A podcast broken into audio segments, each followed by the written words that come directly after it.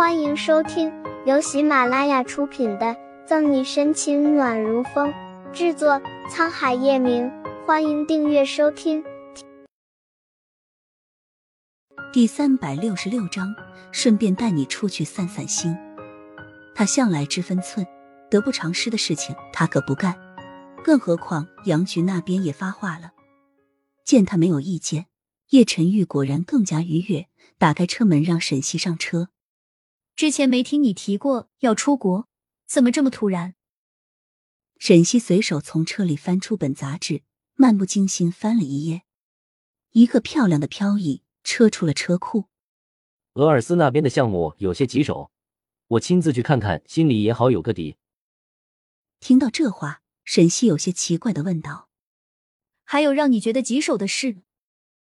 这话也不知道是褒义多还是贬义多，反正落在叶晨玉耳中就是褒义。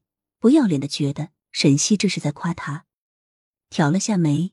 叶晨玉自信满满：“没有，到我手中就不算问题。”沈西弯起唇角，无声的笑了笑，又想起一个让他有些在意的问题：“让我去做你保镖。”这种事是你想出来的？是啊，我看你最近也挺累的，顺便带你出去散散心，旅游一趟。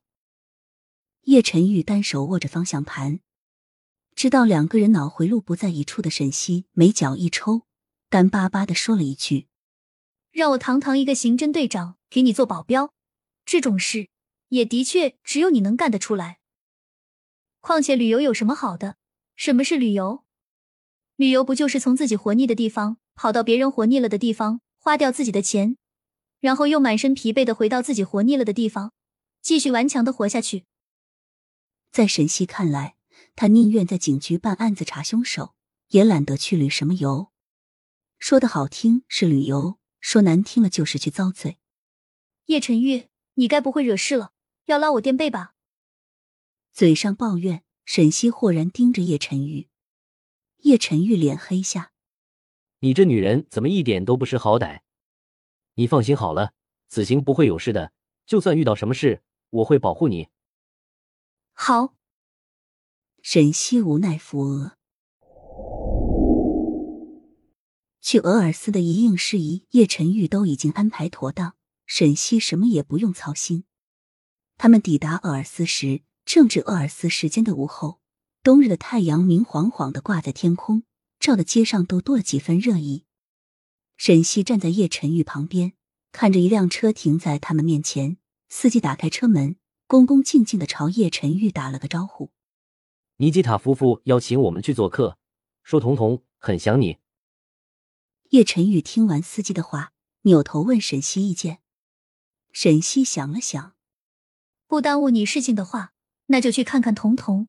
正好这么多天，我也有些想他了。嗯，走吧。叶晨玉跟司机说了一声，拉着沈西就上了车。他本来安排的人来接机，但没想到尼基塔这么快就得到消息，还让人掐着时间来接他们。阿姨，哇，还有漂亮叔叔也来了。下车之后，一个小姑娘就哒哒哒跑了过来，直接抱住了沈西的腿。瞧见一旁的叶晨玉，小姑娘扬起脸，大大的眼睛扑闪扑闪的，伸着手就要叶晨玉抱。叶晨玉毫无反应。漂亮叔叔抱。沈西笑出声，弯下腰将小姑娘抱起来，看着一旁脸色不是很好的叶晨玉，好笑的摇了摇头，温声哄怀里一直盯着叶晨玉的彤彤：“先让阿姨抱抱，彤彤想不想阿姨啊？”小姑娘很快就转移了视线，伸出小手搂着沈西的脖颈，凑过去在她脸上亲了一下，笑眯眯的晃了晃脑袋。想呀。沈西抱着彤彤，也学着小姑娘模样亲昵的蹭了下她脸颊。阿姨也想彤彤了。尼基塔夫妇站在门口看着他们，脸上带着温暖而友好的笑容。叶晨玉礼貌又克制的朝尼基塔点了点头。算是打招呼。我跟尼基塔很早就想请你们来做客，这次知道你们要来此，就自作主张了。还请你们不要怪罪。简卓如朝叶沉玉和沈西笑了笑，温声开口：“本集结束了，不要走开，精彩马上回来。”